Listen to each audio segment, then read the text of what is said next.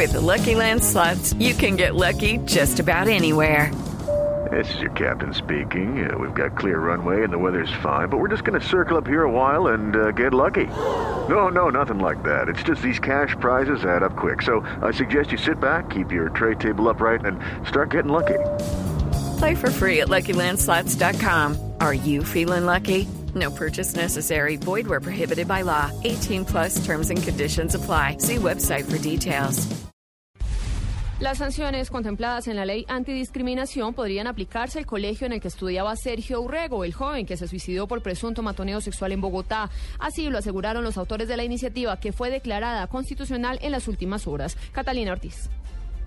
Según explicó uno de los autores del proyecto en el Congreso, el representante Carlos Guevara, dos cosas pueden agravar esta conducta de discriminación ya establecida en la ley. Una de ellas que se dé en un establecimiento educativo. La primera de ellas es el hostigamiento, es decir, daño físico-moral por su condición sexual, por su condición racial, por su condición religiosa, por su condición política. Y hay otra agravante, y es si este tipo de hostigamientos o actos se hacen en establecimientos públicos o función de un servicio público, es decir, un establecimiento educativo. Para Guevara, un ejemplo claro es el ocurrido con el joven de 16 años, Sergio Urrego, quien habría sido sometido a discriminación sexual, por lo que indicó esta ley podría ser aplicada para el colegio y ver los alcances que la misma pueda tener en casos futuros. Catalina Ortiz, Blue Radio.